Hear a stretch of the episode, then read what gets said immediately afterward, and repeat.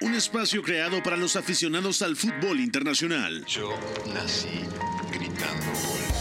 Un proyecto radiofónico informativo, analítico y reflexivo, No tengo nada de original. en el que un grupo de periodistas repasan la actualidad del fútbol en cada rincón del planeta. Todos los bebés se asoman al mundo gritando.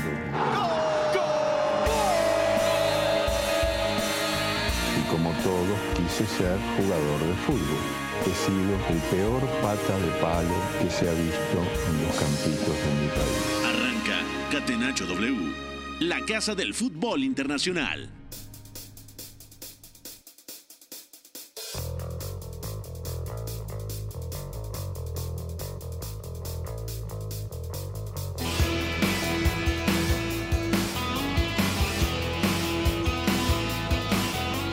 Hola, ¿qué tal? ¿Cómo están? Bienvenidos a un episodio más de Catenacho W, Catenacho de jueves 18 de mayo del 2023. Y ya tenemos listas las finales de Conference League, de Europa League y también de la UEFA Champions League.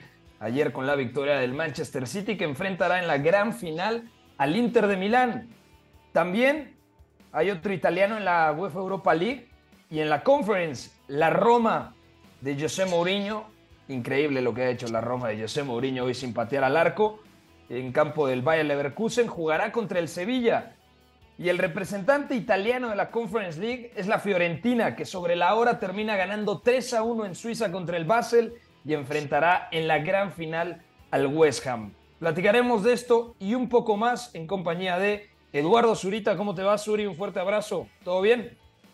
¿Qué tal, amigo? ¿Todo bien? Con mucho gusto de estar por aquí para platicar sobre estas competiciones. Día movidito porque además hubo antes o 30 minutos antes de empezar estos partidos eh, actividad de Premier League, también interesante porque estaban los dos cuadros revelación de esta temporada y termina ganando el Newcastle al Brighton. Y también hubo finales de, de League On, digo esto ya un poco más friki, pero de League On, eh, bueno, más bien de, de League One. One. League. One, porque estamos muy acostumbrados a, a la League On, pero League One, la tercera eh, división de Inglaterra, y quedaron con un global de 5-5 y además definición en penaltis, ¿no? Ya lo comentaremos al final en, como en los datitos extras, pero interesante el jueves. De acuerdo, también viene Iñaki María desde España, que me imagino está eufórico por la clasificación del Sevilla. Ponte una playera, Iñaki, porque la gente no te puede ver, pero sí te escucha. ¿Cómo te va? ¿Todo bien? Ya se ha inventado la radio 2.0, Pepe. Ahora lo que está de moda es que mientras hablamos por aquí por el micrófono se nos vea. Menos mal que hoy no es así, porque sí, la verdad que eh, he disfrutado muchísimo con el partido. Lanzo mi primer titular, me parece que es la eliminatoria más bonita que hemos visto esta temporada, no solo de Europa League, incluyo la Champions. No me he divertido en toda esta primavera con un partido como con el Sevilla Juventus de hoy. Y luego creo que además es la forma de culminar lo que ha sido la resurrección de un técnico al que el fútbol le debía muchas cosas, Mendilíbar, que llegó ayer dejó unas declaraciones diciendo, bueno, muchos eh, pensaban, este tonto lava no va a aguantar aquí ni, ni tres ratos, y ha acabado metiendo al Sevilla en la final de Europa League, llegó en problemas de descenso, así que por muchos recursos que, que tuviera, ha levantado a lo que era un vestuario totalmente muerto. Es su séptima final de antigua Copa UEFA, ahora llamada UEFA Europa League. Siete finales. Es, eh, yo creo que el Sevilla es a la Europa League lo que el Real Madrid a la Champions, ¿no? Así lo podríamos Sí. catalogar. Mística. De acuerdo. Eh, también está Beto González. ¿Cómo le va, profesor? ¿Todo bien? Todo bien, Pepe, gracias. Abrazo para ti, para todos. Mística, sí. Eh, también hay que decir que el mejor equipo ha avanzado a, a la gran final de la Europa League. Hubiera sido muy difícil digerir una final con esta Juventus, sobre todo considerando lo mal que llega a jugar por tramos, ¿no? No es algo que no hayamos dicho, así que merecido pase del Sevilla. También hablaremos, por supuesto, de lo del Manchester City, que un poco en la misma lógica de lo que pasó hoy. Y la Roma, ¿no? Que va a otra, a otra final y bueno, sigue invicta en llaves de eliminación directa en competición europea con José Mourinho, ¿no? Totalmente. También está Oscar Mendoza. Informe, ¿cómo le va? ¿Todo bien?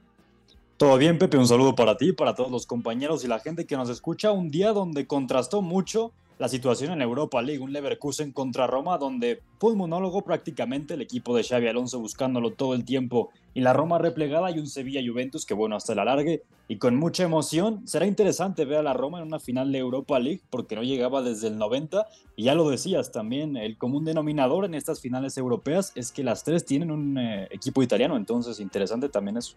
Totalmente de acuerdo. Bueno, ya más adelante viene Paco Quinzanos para platicar sobre la derrota de la Juventus y la clasificación del Sevilla a la gran final. Saludo también a McLovin, hoy en la sala de máquinas de Catenacho W y por supuesto a Fonaldo que está en la producción de este espacio. Por favor, vamos a arrancar el día de hoy con la pregunta del día. La pregunta del día. No poteva farlo venire dagli Stati Uniti senza farlo giocare. Catenacho W. La pregunta del día dice así, ¿cuál de los tres equipos italianos que jugará una final europea terminará siendo campeón? ¿La Fiorentina, la Roma o el Inter de Milán? También se vale citar el tuit y decir ninguno o todos. Así que comienzo rápidamente con Zurita. ¿Qué equipo va a ganar? ¿La Fiore, la Roma o el Inter? Uf, el que más veo con posibilidades, quizá la Fiore. Eh, quizá en ese orden, Fiore, Roma, Inter al último. Ok, Oscar. Yo diría la Roma por el factor Mourinho, que no ha perdido las finales continentales que ha disputado. Sí, pero el Sevilla tampoco, ¿eh? De acuerdo. Eso, ah, bueno. eso. Sí. Ya, ya, ya, ya salta rápidamente y entonces Iñaki, ¿tú caliente La cobertura como en Fernando Reyes. Sí, no, no, un- un- una cosa espectacular. Iñaki, Complicado, yo creo que uno o ninguno. También diría que la Roma es la que. Eh, bueno, la Roma y la Fiorentina realmente. La- las dos que, que son más factibles. Por porcentaje digo una, pero no, no tengo muy bien cuál. bueno, eh, ¿quién me falta? Beto. Te voy a decir que ningún italiano gana competición europea. Ok, me gusta. Arriesgado. Y ya está en la línea telefónica el especialista en fútbol italiano, especialista en calcio, Paco Quinzanos. ¿Cómo estás, amigo? ¿Todo bien? Hola amigos, eh, Pepe, eh, pues todo bien, ¿no? Un día, un día muy interesante, un poco histórico en el calcio, en donde como ya mencionamos, como ya mencionaron ustedes, tendremos tres italianos, uno en cada final europea. Y bueno, sumándome ahí a la pregunta, yo creo que la Roma es el que tiene más probabilidades de, de salir campeón. Me gusta. Yo también me voy a quedar con la Roma porque además eh, sería espectacular que ganara Conference, Europa League y que luego, es muy difícil, casi imposible, pero bueno, todo puede pasar, sino que le pregunten al Inter que aspirase a ganar la Champions, pero de Conference, dar el salto a Europa League y luego regresar a la Champions sería una historia digna de un entrenador que tiene vigencia en los últimos 20 años, un tal José Mourinho que lo ha ganado absolutamente todo. Vamos a arrancar entonces con el análisis de este partido. Sevilla a la final, a su séptima final contra la Juventus. UEFA Europa League. La casa del fútbol internacional. Campeones de la UEFA Europa League. Catenacho W. Bajaron a la mela, todavía Suso, se va de uno, Suso.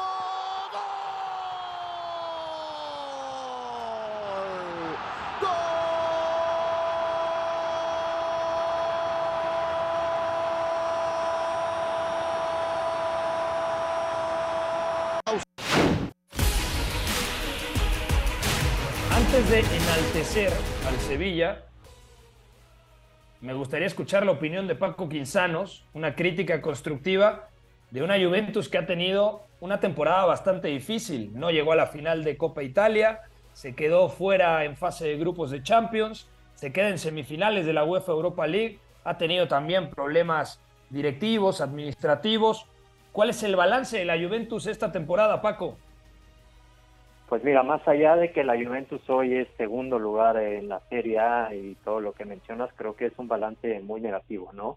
Hablando específicamente de esta eliminatoria contra el Sevilla, el resultado es engañoso en el sentido de que el Sevilla pudo haber tenido un marcador mucho más abultado, ¿no? La Juventus regaló 60 minutos en el partido de ida para marcar al minuto 95 ya en una jugada agónica y el día de hoy, más allá de, los, de las dos o tres llegadas que tuvieron claras a gol, la verdad es que Sevilla fue muy superior y la Juventus pues ya nos sorprende en un nivel en donde futbolísticamente no tiene asociaciones reales, sino que dependen más de individualidades y chispazos que de un juego colectivo.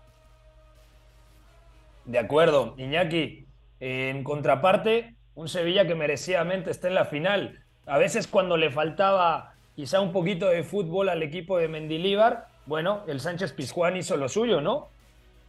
Sí, sí, yo de todas formas creo que ah, fue más caldera o dio la sensación, al menos por la tele, ya sabemos que esto del sonido ambiente a veces pues eh, tiene, tiene su papel, pero me dio la sensación de ser más eh, caldera el día del Manchester United que hoy, en todo caso, creo que el factor local ha influido y sobre todo creo que el Sevilla se ha creído eh, una eliminatoria que pintaba en chino.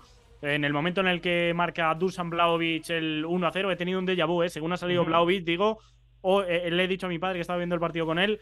Esto hoy eh, marca un gol Blaovic, que es el que lleva toda la temporada resistiéndosele. No ha tardado ni cinco minutos el serbio en mandarla para adentro. Golazo, la verdad, una definición de grandísimo delantero. Pero a partir de ahí el Sevilla ha seguido empujando con alma y con mucho fútbol porque ha sido un equipo totalmente reconocible con la idea de, de Mendilíbar de presionar alto, de ganar balones divididos, de cargar el área con muchísima gente en, eso, en esas situaciones de, de centro lateral.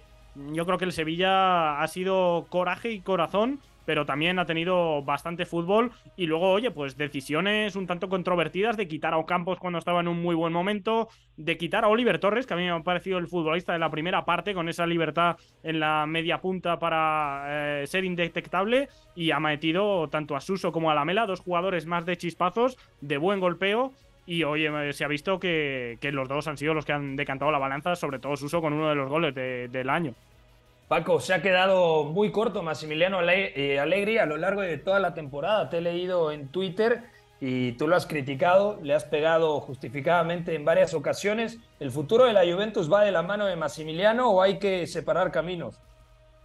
Pues mira, aquí hay una cuestión muy difícil que es que Allegri todavía tiene dos años de contrato y es el tercer entrenador mejor pagado del mundo. Estamos hablando de alrededor de 12 millones de euros netos anuales. Entonces, echar a Allegri le representa a la Juventus un gasto bastante fuerte y un gasto que no se sabe si de momento puede hacer porque sabemos que es uno de los equipos que tiene la deuda más grande en toda Europa y que además todavía corre el riesgo de no pasar a Champions, en donde ahí dejaría de entrar una importante cantidad de dinero. Lo ideal para mí sería que Allegri se fuera, pero económicamente no sé qué tan viable sea para la Juventus prescindir del entrenador. Un apunte rápido que ayer lo dejamos caer. Eh, la resolución de la sanción de la Juve, o parece que la resolución, bueno, al menos un, un avance importante va a llegar este lunes. No sé si eh, ya es la, decisión definitiva. Tampoco sabemos si va a afectar a esta temporada o a la siguiente, pero bueno, por puntos eh, no lo tiene del todo hecho, aunque va segunda. Y por el tema de la sanción, pues es un equipo que ahora mismo ya se le, se le va a la baza de, de Europa League también. Y por cierto, a mí hoy la Juventus me parece que ha hecho buen partido. No superior al de Sevilla, pero hoy yo creo que la Juventus ha protegido bien su área con Bremer, con, eh, con Gatti, que ha entrado como central derecho. Danilo es un eh, defensor que incluso ha crecido mucho en esa faceta. Y luego ha tenido sus momentos con Rabiot, que creo que también eh, ayuda al equipo a salir en transición, con Blaovic. Bueno, Sale ha lesionado Fagioli. Sí, ha tenido cosas a las que agarrarse. El problema fue más la ida y el problema general, en eso sí que concuerdo a tope, es que la temporada ha sido excesivamente pobre. De acuerdo. Eh, Tú viste el partido, ¿no, Eduardo Zurita? Muy tranquilo. ¿Qué te gustó, qué no te gustó el día de hoy, tanto del Sevilla como de la Juventus? Habla de arbitraje, no, no, no, eso nunca, pero dos apuntes rápido. Uno, eh, sobre la Juve, el balón parado creo que también fue ahí un punto de, de, posibilidades, de oportunidades hacia el gol. Yo concuerdo con Iñaki, no creo que haya sido el peor partido de la temporada. Tuvieron sus ocasiones, pero asimismo no pudieron detenerlas del Sevilla, ¿no? Pasando al cuadro andaluz, a mí me gusta toda su banda izquierda. De hecho, me parece que Marcos Acuña es el futbolista que más representa ahora mismo eh, la personalidad del equipo y que además es importante yendo hacia adelante a presionar, eh, no perdiendo los duelos en su banda. Entonces creo que es el que siempre le está poniendo una altura más eh, o unos metros más arriba al equipo. Luego Rakitic, que, que, a ver, no lo vamos a descubrir ahora, nunca fue un cerebro como, como Modric, pero, pero tiene lo suyo, ¿no? Tiene lo suyo porque junta golpeo, junta asociación, junta lance, además también recupera balones, creo que para mí ha sido uno, de los mejores. Y a mí Brian Hill, que, que es un extremo a, pie natural, eh, que, que más está enfocado en el desborde todo el tiempo, creo que termina fallando en últimos toques, pero en el momento de la, del desequilibrio, a mí me terminó gustando su partido, ¿no? Entonces, eh, bueno, pues chapó por la banda izquierda del Sevilla, porque creo que ahí estuvo un poco la diferencia. Una última pregunta antes de despedirte, Paco. Desde tu punto de vista, si tuvieras que rescatar a cuatro o cinco futbolistas de esta Juventus para cimentar eh, la temporada que viene, ¿a quién mencionarías? Pues mira, yo creo que el bloque defensivo es eh, lo poco salvable, ¿no? Estamos hablando de Chesney, que para mí es un portero tremendamente infravalorado y que si hoy el Sevilla no metió cuatro o cinco goles fue porque el portero polaco estuvo en un nivel sensacional, ¿no? Eh, por ahí pondría a Danilo. Creo que estamos hablando igualmente de un jugador que llegó a Turín muy criticado. Su primera temporada no fue muy buena, pero hoy es el capitán, merecidamente es el líder de ese vestidor y estamos hablando de un tipo que realmente se ha echado el equipo al hombro y en la fase defensiva puede jugar como central, como lateral derecho, como lateral izquierdo. Probablemente estamos hablando del defensa más eh, versátil que tiene la vecchia señora. También me iría por ahí con, con Payoli, ¿no? Creo que es un jugador que, que en verano no se sabía si se iba a quedar o se iba a ir. Al final decide Alegri que se quede. No le da muchos minutos en la primera mitad de temporada pero ha sido un tipo importante, un gran revulsivo en un medio campo que ha adolecido muchísimo tras las lesiones de Pogba, la inconsistencia de Locatelli, un Rabiot que tampoco ha sido eh, un tipo tremendamente determinante. Yo creo que Payoli ha sido un jugador destacable. Eh, me iría también por Kostic, que es el segundo jugador con más asistencias en, en Serie A, más allá de que en los últimos partidos no lo ha hecho tan bien. Creo que se, se, se le ha usado demasiado necesitaba descanso y eso le dio eh, minutos a Samuel Living Jr., perdón, que lo ha hecho muy bien. Y por ahí el quinto pondría a Gatti. Yo creo que Gatti está teniendo también una temporada de explosión. Me recuerda mucho al Chiellini joven, ¿no? Un tipo que te recupera mucho, que quizá no es el, el, Bonucci que sabe salir jugando, pero se atreve a ir un poquito adelante y ha marcado goles importantes. Yo pensé que ibas a mencionar a Ángel Di María. ¿Qué va a pasar con el Fideo? Mira, Di María la verdad es que la primera mitad de temporada no tuvo grandes aciertos. Eh, después del Mundial fue el jugador más importante de la Juventus. Estamos hablando por ahí de enero, febrero, quizás parte de marzo. Pero en las últimas semanas se ha apagado, ¿no? La verdad es que hoy creo que dio un partido bastante, bastante discreto. Y bueno, se habla de una renovación. Creo que mucho dependerá del tema de si la Juventus pasa o no pasa a la Champions, ¿no? Se dice que Di María está contento en Turín, pero también tiene ofertas del Barcelona y de Rosario, si no me equivoco. Entonces, pues bueno, vamos a ver cuál es el futuro, la resolución de la sanción de la Juventus y de eso dependerá la permanencia no solo de Di María, sino de muchos jugadores. De acuerdo. Paco, te mandamos un fuerte abrazo. Gracias por pasarte aquí al Catenacho W. Al contrario, muchas gracias, Pepe. Un abrazo y a todos allá en el estudio. Cambiamos de partido, toca hablar del Bayer Leverkusen, que desde mi punto de vista se ha quedado corto en la segunda parte, en la primera intimidó, sobre todo con disparos desde la frontal del área rival, pero la Roma, la Roma sin patear al arco el día de hoy en el Bar, eh, Arena ha ganado 0 a 1 en el global y jugará la final de la UEFA Europa League. Vamos al siguiente encuentro. Y para platicarlo a fondo, Oscar Mendoza, eh, ¿qué te pareció el partido? ¿Qué te gustó? ¿Qué no te gustó? ¿Qué le hizo falta al equipo de Xavi Alonso para poder abrir el bloque romanista que, que esperaba en 5-3-2, ¿no? La línea de 5 muy marcada, tres centrocampistas eh, y los dos atacantes, Velotti y Tammy Abraham. Sí, de hecho, ya lo decías, intimidó muy poco el equipo de José Mourinho. De hecho, la acción de más peligro de la Roma fue en los primeros compases del partido en una acción donde buscaron con juego directo a Tammy Abraham para activar eh, a Pellegrini y disparar cerca de la frontal. Más allá de eso, su amenaza fue prácticamente nula. Es cierto que el Bayer Leverkusen en la primera mitad deja buenas sensaciones, sobre todo cuando Florian Wirtz podía recibir a un costado de Eduardo Bove o también a su espalda para jugar entre líneas. Ahí es cuando el equipo de Xavi Alonso podía tener un poco más de fluidez. También Musa Diaby tiene una acción eh, muy peligrosa que de hecho impacta. En, exactamente, sí. Y eh, era uno de los problemas que le generaba Leverkusen cuando encaraba el francés a Roger Ibáñez a campo abierto, porque desde luego lo supera de gran manera en velocidad. Ya en la segunda mitad, el partido realmente me parece difícil de digerir porque es eh, lo mismo, un Leverkusen atacando, pero ya sin tantos recursos para abrir al bloque de la Roma, que ya lo decías, en 5-3-2, muy compacto. Y también un par de apuntes, se lesionó Spinazzola y también Velotti. Tuvieron que cerrar el partido eh, jugando ahí tanto Zalewski como Smalling, que ya entran también lo mismo para cerrar el partido, incluso teniendo la solidez y el juego aéreo del, y central de colmillo, ¿eh? Cada vez se, caía un futbolista, bueno, primero Chelik, que se va lesionado, eh, luego Roger Ibáñez, que también se va al suelo. Eh, Estaban desquiciando realmente al Bayer Leverkusen porque era la falta de ideas del equipo alemán con el colmillo de un equipo dirigido por José Mourinho. Pepe, pero, pero ¿no creen que la Roma está en la tablita entre qué buen planteamiento y se salvaron de que les cayera el gol del empate en cualquier jugada? Para mí estaban muy tirados atrás y no, no precisamente estaban bloqueando bien todos los caminos al gol. Mm, es que yo creo que le faltaba sobre todo calidad en el último tercio del campo. Eh, el, el, Leverkusen, por ejemplo, tiene una de Serdar Asmun, que después de un rebote de Losek, a ver, Xavi Alonso terminó atacando con Adli, con Frimpong, con Birz, con Demirbay, con Losek.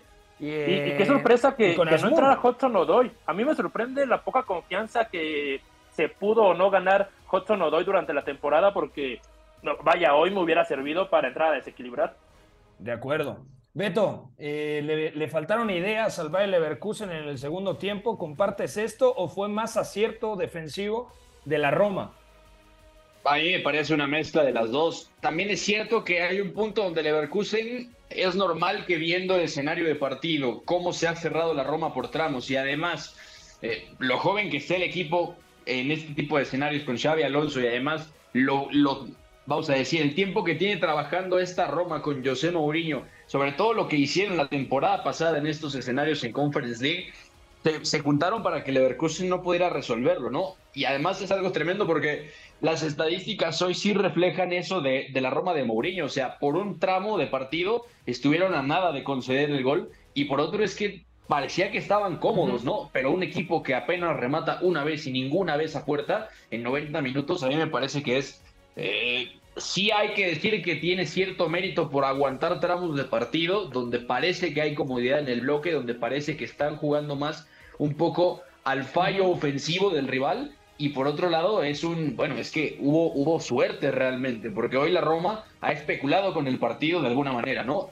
Pero tampoco es, es como que haya hecho algo completamente diferente a lo que ha venido haciendo en otros partidos, ¿no? Quizá la postura hoy es más extremista porque el bloque es bajísimo, porque hace que el Leverkusen vaya muy arriba también, pero en cuanto a nombres, por ejemplo, en cuanto al once inicial mismo, tampoco hay una gran diferencia, ¿no? Hoy en particular, Cristante vuelve a ser libero con Mancini y con pues Roger Ibáñez, también. Exactamente. Bobe que acompaña hoy más bien como interior a Nemanja Matic y a Lorenzo Pellegrini. Bobe también ha jugado en doble pivote. Y luego lo que decía, ¿no? Al final lo de Cheli cayendo, lo de Spinazzola. Además los dos nueves, o sea, muy tradicionales, Abraham y Velotti es eso, y además me parece que un poco la idea es compensar cierta falta de calidad individual, ¿no? Que al final Mourinho lo ha dicho, es con esta plantilla estamos haciendo milagros, porque realmente la calidad individual es lo que va a marcar la diferencia. De acuerdo. Antes de ir a una pausa, te dejo una pregunta votando, señor Informe Mendoza.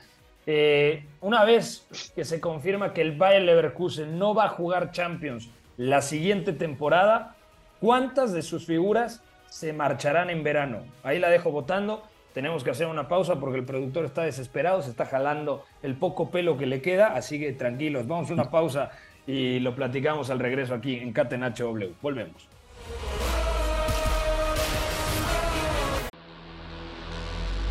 Lo que para mí es el fútbol. Éramos todos muy amigos, nos gustaba jugar juntos, la pasábamos bien reunidos, intentábamos hacerlo lo mejor posible atacar mucho y luego recuperarla con la ilusión de volver a atacar. Hasta el Choco Bonito supo rendirse ante la estrategia invencible. Catenacho W, la casa del fútbol internacional. Estamos de vuelta en Catenacho W repasando lo más destacado de la UEFA Europa, eh, Europa, eh, Europa League y Conference League. Oscar Mendoza, Beto González, Eduardo Zurita, Iñaki María y un servidor Pepe del Bosque. Dejé la pelota botando en tu terreno, Oscar, para que Sí. me respondas desde tu punto de vista.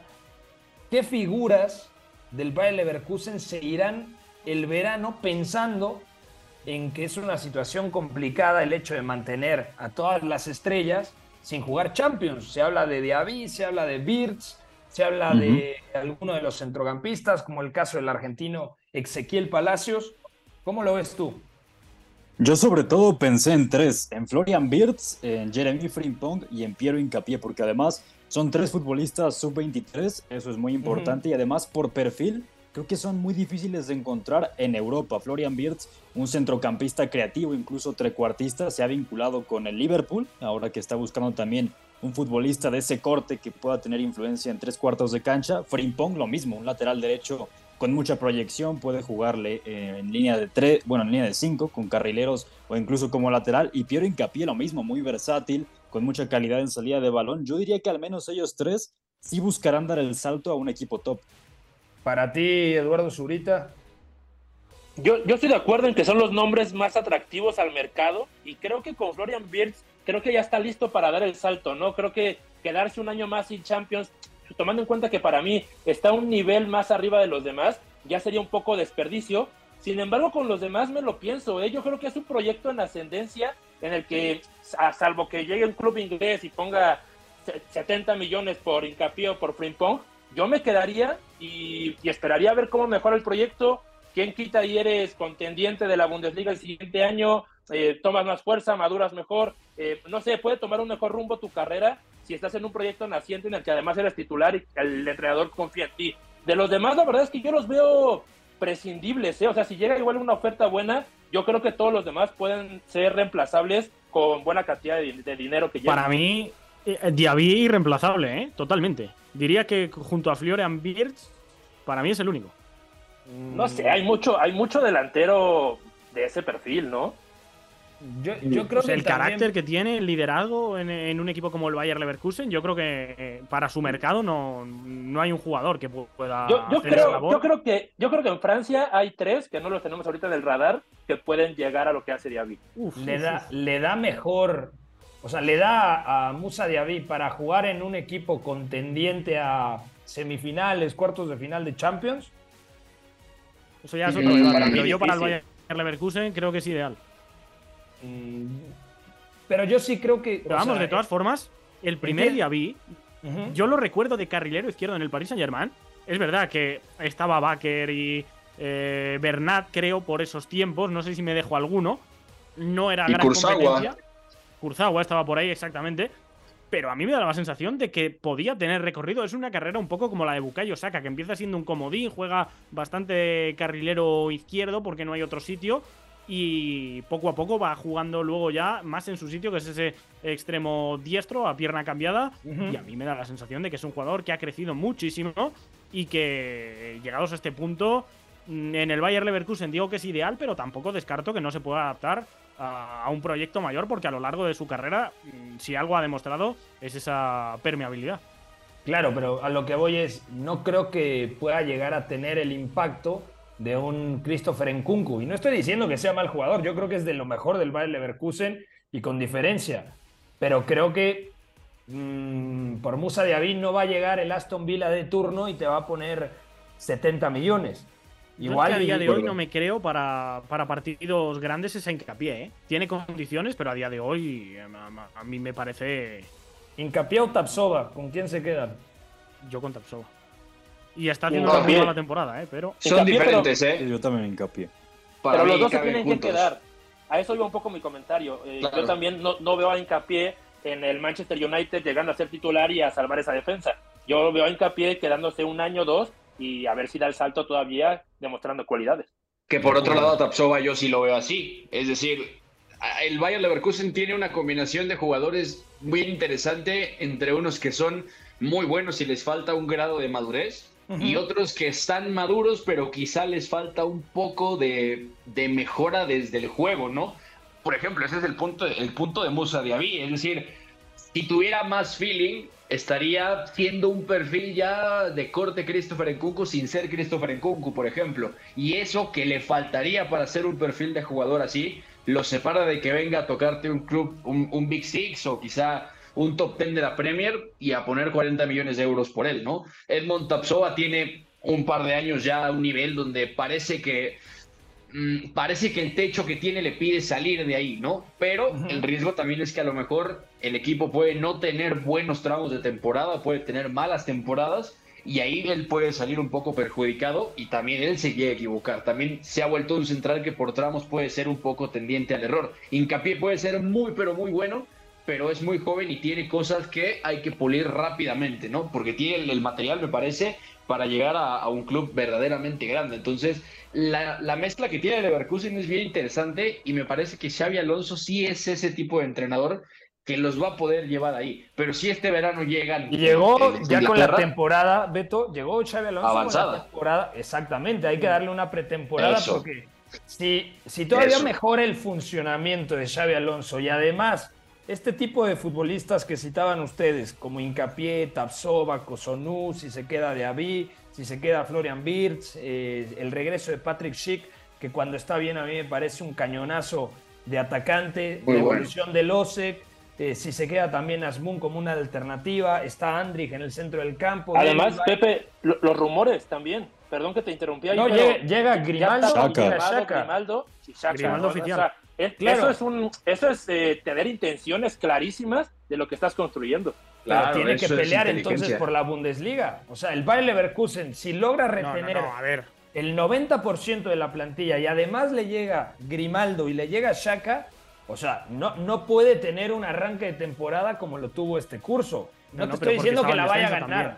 pero por lo menos tendría que competir como esta temporada lo está haciendo el Borussia Para Dortmund. mí es casi imposible que el Bayer Leverkusen eh, esté en el escalón del Bayer y te diría que es utópico que incluso esté en el de Leipzig y Borussia Dortmund por plantilla. Hay que ver, el Dortmund sí que puede desprenderse de alguna pieza golosa más, pero a mí el Bayer Leverkusen me parece que tiene muy buenos complementos para según qué zonas, pero es lo que digo, quitando Musa Diaby y Florian Wirtz, yo creo que el resto son, son prescindibles y creo que le falta a este equipo un 9, le faltan centrales más fiables, le falta creatividad en el medio campo, tiene carrileros específicos, no sé, yo, yo creo que es un equipo que habla muy bien de Xavi Alonso, que lo haya cogido en estas circunstancias y con tantas limitaciones, en mi opinión, y lo haya puesto a competir, pero no nos podemos volver locos porque para mí eh, el ritmo de puntuación que, que ha llevado en este eh, segundo tramo de temporada, en 2023, parece que no es sostenible eh, ni Bueno. siquiera el año que viene. Por plantilla, por plantilla Sí, sí. quizá no podría,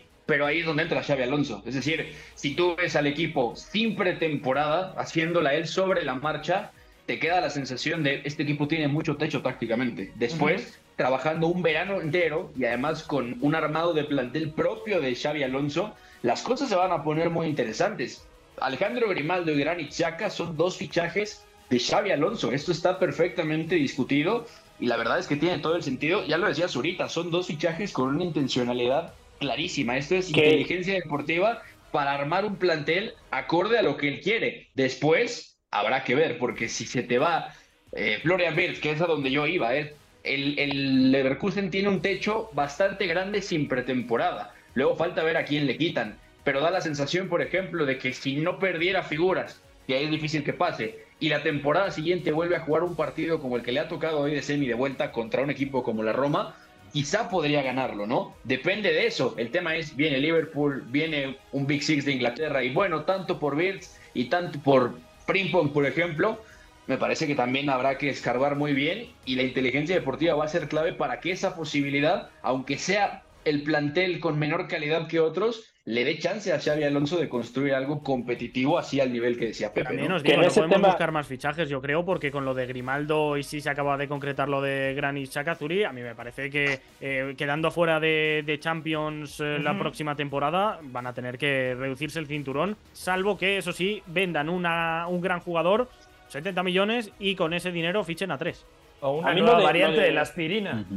A mí lo del También, 9 me, me, me suena. Yo estoy de acuerdo en el tema del 9 con, con Iñaki, porque creo que le hace falta su Alexander Isaac, su Osimen, su, no sé, algún jugador que, vuelve, sí, que, ya lleva que casi no todo te el cueste mucho, sí, y, y, que además te, te, dé cifras, ¿no? Entonces yo creo que ahí está el crecimiento, obviamente sin perder la estructura que ya tienen hasta ahora. De acuerdo. Eh, dejamos entonces aquí el tema de la UEFA Europa League. Nos hemos colgado un poquitín de tiempo. Un apunte breve. Hablando de Leverkusen. Iñaki, por favor. No, no, Vamos a hablar de tu competición favorita, Iñaki. Pues fíjate que te voy a hacer un, apunte que viene al caso. Hay lío. Este en es pertinente. No, no, no, escúchenme. la final de la Europa League es el martes, no sé deciros qué día, que en martes. El Sevilla tiene partido. No, no, es el 31. Está miércoles, sí. Pues, eh, yo estoy no, leyendo no vengas aquí a fake news, Iñaki, por favor. Cuesta un martes, eh, ya veremos luego a ver qué pasa, pero el Sevilla tiene partido dos días antes y ya fijado con hora contra el Real Madrid, con, con eh, calendario unificado, así que o mueve partidos la liga o el Sevilla puede que salga con juveniles a jugar a jugarse la clasificación europea porque el Sevilla en liga tiene objetivo. De acuerdo. bueno, ya, ya podemos pasar a la Conference League. Sí, nos lo va a contar Zuri hoy. está perfecto. Vamos entonces a la Conference League. Conference. Oh no. Gonzalez! It's a double for him. Once more we're level on aggregate. Fiorentina lead 2-1 here in the St. Jakob Park inside the last 20 minutes. Back in bueno, partidazo lo, lo de la Fiorentina que había perdido en casa, en Florencia, 2 a 1 contra el Basel, en un segundo tiempo bastante infame por parte de la Viola. Bueno, termina hoy ganando 3 a 1 y aparte con un gol por ahí en el 120 y tantos. Cuando el partido ya se acababa, terminó marcando eh, Antonín Barak para darle la clasificación a la Fiorentina que enfrentará al West Ham. Y yo creo que el, el hecho de que el West Ham esté en la final de conference y que haya tenido problemas de descenso en la Premier es el resumen perfecto de lo que pueden aspirar los equipos ingleses de la parte media de la tabla o incluso de la parte baja. Eh, ¿Qué sensaciones te deja Eduardo Zurita esta final entre Fiorentina y West Ham? A mí en lo personal me parece que es una final súper atractiva. Sí, eh, son, son cuadros más, más formados o con más figuras que, que, que, el Basel, ¿no? O el AZ en este caso. Entonces, la atractiva tiene todo, incluso tiene hasta seleccionados, diría yo, de selecciones top. Lo de Nicolás González, hubo un momento en el que Nicolás González fue clave en el resurgimiento de, de la Argentina de Scaloni, como ese extremo que le daba profundidad por lesiones, se quedó fuera del Mundial. Pero vamos, es un jugadorazo que se ha puesto a la Fiorentina eh, en la espalda y, y, a partir de ahí, bueno, creo que es merecido lo que están logrando. Eh, yo solamente mencionar que el, segundo tramo extra del partido, porque terminan empatados en el tiempo regular y se van a, los tiempos extras, hay un incidente ahí en la grada en el que creo que además le viene perfecto a la Fiore porque el partido estaba un poco de, ida y vuelta, un poco más roto, eh, le rompen el ritmo al Basel y a partir de ahí la Fiore toma un poquito más de fuerza, hacia al área y justo como mencionabas tú, el 129 es el minuto en el que cae el gol del Gane.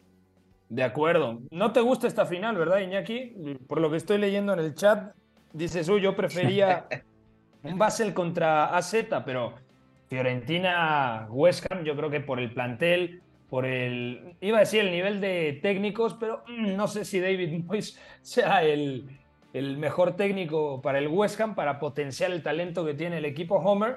Pero del otro lado eh, está Vincenzo Italiano, que yo creo que es un, un buen técnico. La Fiorentina no solamente llega esta temporada a la final de Conference League, sino que también tiene la posibilidad de ganar la Copa Italia porque juega contra el Inter de Milán. Y el Inter de Milán también seguramente estará pensando en la final de Champions. A ver, por partes. Lo primero, eh, si alguna vez tenéis un cadáver en el maletero, no le digáis a Pepe que lo tenéis porque eh, lo va a saber todo México por, por sus comentarios en la radio. Dicho esto, ya que ahora me toca dar explicaciones, a ver, pues a mí no me emociona demasiado que el West Ham se haya gastado 200 millones este verano, hayan fichado al interior titular de la selección de Brasil, a Lucas Paquetá en este caso, y, haya podido mantener a todo el talento que, ya había fichado años anteriores. Eh, bueno, pues me, hubiera hecho más ilusión que un equipo como el AZ Alkmaar, que ya lo hemos dicho muchas veces, se, quedó a punto de ganar una Eredivisie, se la cancelaron por la pandemia, se tiene que reinventar con mucho jugador joven a mí es un fútbol que, mm, que me atrae más. Eh, incluso eh, estilísticamente creo que es más bonito ver al, al ACT y más romántico que ver a este West Ham Sí. que hoy eh, lo que ha tenido de fondo, pues bueno, se ha, se ha metido atrás a proteger el resultado y ha marcado un gol Fornals en la última jugada del partido. Por el otro lado, ya la Fiorentina creo que sí que es un, un proyecto fraguado a fuego lento con Vincenzo Italiano. Es un equipo mítico, la, la Fiore, pero que no llegaba tampoco con, un proyecto claro. Italiano ha creado ese proyecto y esta temporada empiezan muy mal la temporada, lo mantienen y aún así eh, acaba, bueno, pues con la posibilidad de ganar incluso eh, el doblete, por mucho que no vaya a partir como favorito, pero es que el Basel también, eh, pues revelación absoluta. Lo, lo dije ya ayer y creo que lo, lo dijimos la semana pasada. El director deportivo echa a uno de los mitos del club, a uno de los jugadores con, con más partidos y creo que era el tercer máximo goleador, Alexander Frey, que era el entrenador, lo echa, Sí. se pone a entrenar el director deportivo. Hasta ese punto llega el caos del, del Basel y mientras tanto en Europa no para de, de- de dar sorpresas, aunque tampoco sea un fútbol especialmente vistoso. No, y tienen a el extremo este o segunda punta, eh, Amdouni. Seki Amdouni, muy buen Sí. jugador que ya también ha tenido continuidad con la selección de Suiza. Ha Eh, vuelto a marcar Beto, hoy. Y sí, ha de a hecho, Pepe, es el eh, recambio de Artur Cabral. Cuando se va Blaovic, eh, es el efecto dominó. Cuando se va Está Blaovic. cedido, al- ¿no? a la- cuando se va a la Fiorentina, a la Juventus Blaovic, eh, la, la Fiorentina tiene que pescar del Basel a Artur Cabral y ahí es cuando se, se empieza a hacer notar Amduní. ¿Querías comentar algo, Beto, de la final? Bueno, a mí me gusta, eh, sobre todo porque es un reto para el West Ham y además es la confirmación de que todavía este equipo puede hacer algo bien de la mano de David Moyes. Sé que suena muy mal, pero esa es la realidad del West Ham y tiene mucho que ver con David Moyes porque han armado un plantel decente, coherente, tiene perfiles, no le falta calidad individual. O sea, si nos ponemos estrictos para lo que el West Ham está para hacer en Premier League, está bastante bien la plantilla. El problema es que David Moyes es conservador en muchas cosas, es muy pragmático en otras, no está mal, pero no le sienta tan bien a, este, a esta plantilla que tiene mucha calidad individual, ¿no? Tan es así como ha terminado hoy el partido contra el AZ, ¿no? Y además, si uno ve el 11 es que no guardó absolutamente nada, o sea, la pareja de centrales, Suma y Aguer, titularísima, Creswell, bastante titular, lo de Paquetá, que es indispensable en este equipo en un día de titular, lo mismo, eh, los extremos, Bauer y, y Benrama, por ejemplo. El propio Mijail Antonio es titularísimo. O sea, estamos hablando, y por supuesto, Rice y Sauchek, ¿no? Lo interesante va a ser las decisiones que tome el West Ham, ¿no? Gane o pierda esta final que, que va a tener contra la Fiore. A mí me da la impresión de que se va a venir una profunda reestructura, ya no solamente porque la confianza en David Moyes debería estar bastante rota por los resultados del equipo y por cómo se ha usado el plantel, sino porque se le va a ir inevitablemente a Declan Rice. Y ahí es donde Claro. va a tener que entrar a trabajar es la dirección deportiva, ojalá con otro entrenador. Porque Pero con ese dinero pueden fichar a, a tres buenos jugadores, porque Declan Ah, Rice, de hecho, ayer leía en Bild algo que me parecía muy interesante, porque reportaban en Alemania que uno de, las, de los objetivos de, del Bayern Múnich es contratar a Declan Rice para que haga pareja en el centro del campo con Kimmich y con León Goretzka, pero que pagarían alrededor de 100 millones de euros. Pensando en esto, o sea, el West Ham con 100 millones de euros puede fichar tranquilamente dos de 40 y todavía guardarse 20. Bueno, ¿Me el año pasado, sin ir más lejos, invirtió el doble sin vender.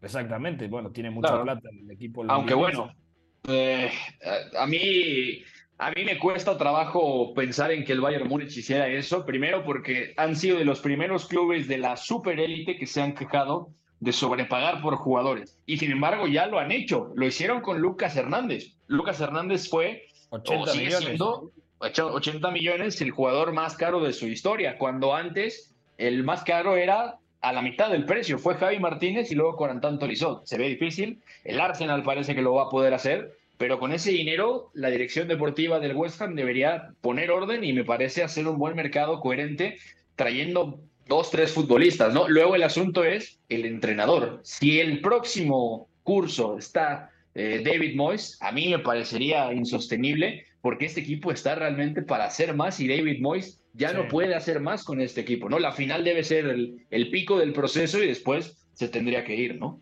De acuerdo. Eh, ¿Algo más que quieran agregar o podemos pasar rápidamente a charlar lo sucedido el día de hoy en la Premier League? Nada más un comentario de cada uno sobre el Newcastle, que le ha ganado 4-1 a un Brighton, que cuando yo vi la alineación dije, ¿en qué está pensando Roberto de Servi? Dejó en el banquillo a McAllister, también tuvo que cambiar la saga. El paraguayo Enciso, que se encaró además con su compatriota Miguel Almirón, también tuvo que ingresar de cambio. Eh, Evan Ferguson, el atacante irlandés. ¿Qué le ha pasado hoy al Brighton desde su punto de vista, eh, Zurita? Y también, ¿qué victoria ha obtenido el día de hoy, eh, hoy en St. James Park el Newcastle, ¿no? Prácticamente con este triunfo, pues firma su boleto, ¿no? Para entrar a la próxima edición de la Liga de Campeones de Europa, algo que no pasaba desde hace 20 años. Totalmente. A, mí me parece un, un, partido decidido desde el medio campo que plantea cada uno, ¿no? Eh, tienen dos directores o tres, quizá con Moisés Caicedo en medio campo, ambos equipos que están para dar un salto. Me refiero a Bruno Guimaraes, a Moisés Caicedo y a McAllister. Y termina sin estar uno de ellos, por lo que el Brighton era difícil que tuviera en óptimas condiciones el balón. A mí me sorprendía, siendo el Brighton el equipo que sabemos que ha construido de Servi, eh, lo poco que manejaban bien el balón cuando querían pasar líneas, cuando lo tenían y tenían que avanzar juntos, era como adelantarse en el pase, ir más rápido de lo debido, lanzar antes de que los jugadores se acomodaran para recibir en buena manera. Entonces, eh, a partir de ahí creo que el Newcastle toma confianza. Bruno Guimaraes, como ya digo, empieza a dirigir todo. Me parece un futbolista para hacerlo centro de proyecto ya y que a partir de ahí eh, crezca todavía más tu equipo. Y luego creo que también estuvieron muy acertados en cuanto a eh, cómo buscarle la espalda a la saga del Brighton. A partir de ahí, no solamente los goles que anotan, sino algunas otras oportunidades más eh, terminan teniendo. Yo creo que el partido se pudo haber definido con este marcador casi que desde los primeros 60 minutos. Ya podemos decir entonces, ingeniero, que el Newcastle va a jugar Champions después de dos décadas o todavía eh, tienes confianza en el Liverpool. Eh, yo tenía confianza en que hoy se fuera a apretar un poquito más la cosa. Aún así, creo que el Liverpool tiene mejor calendario, pero claro, ya entramos en una tesitura en la cual eh, necesita que Manchester United. Bueno, Manchester United todavía tiene tres partidos, tiene uno pendiente que recupera la semana que viene eh, contra el Chelsea, si no recuerdo mal. Pero en el caso de el Newcastle al Leicester, se acabó el tema, ¿eh? El Newcastle necesita, eh, o al Newcastle, mejor dicho, le basta con ganar un partido, o lo que es lo mismo, tiene que pinchar dos, así que me parece complicado. Quizá uno se le podría atascar y perderlo, el Liverpool ganar los dos, pero habría aún así un punto de, diferencia para las urracas, así que al 95% creo que el nuevo Castillo, si al West Ham le llamamos jamón del oeste, al Newcastle hay que decirle nuevo Castillo, eh, se va a meter en Champions. De acuerdo. Desde tu punto de vista, Beto, eh, Todavía tiene posibilidades el Liverpool, pero el riesgo ahora lo tiene el Manchester United, que tiene todavía un partido menos. Eh, sí, pero tiene nueve puntos por disputar y el Liverpool tiene seis. Entonces, suponiendo que ninguno de los dos pinche, eh, el Liverpool quedaría fuera de puestos de Champions. Todavía habría que ver si el Newcastle llega a pinchar y el United está ahí eh, con un partido menos contra el Newcastle también. Entonces, da la sensación de que puede cambiar, pero no de que Liverpool se vaya a meter, ¿no? Así que habrá que verlo. Y además lo del Brighton es tremendo porque para acabar la película eh, va a ser divertido ver que el mano a mano final en la jornada 38 es con el Aston Villa. Entonces, para cómo está el Villa, eh, cómo se embrachó el equipo, lo bien que viene encontrando ya eh, claves de su modelo de juego y cómo está el Brighton que un día se mete al Emirates, se golea al Arsenal y al otro se atasca con el Newcastle y lo golean otra vez me parece que ahí va a estar todo. Ahí el Tottenham ya no tiene nada que ver, es un equipo completamente muerto y ahí va a estar el mano a mano, ¿no? Eso me llama mucho la atención. Yo nada más por dar un apunte táctico para, para cerrarlo es, ¿por qué Roberto de Servi decidió dejar de usar a Pascal Gross como lateral y usar a Moisés Caicedo? Yo me imagino que tiene mucho que ver con el armado para la siguiente temporada y sobre todo empezar a explorar qué cosas sí podría dar Caicedo ahí. Y yo entiendo que Caicedo. Yo creo que Caicedo no se es va a ir. ¿eh?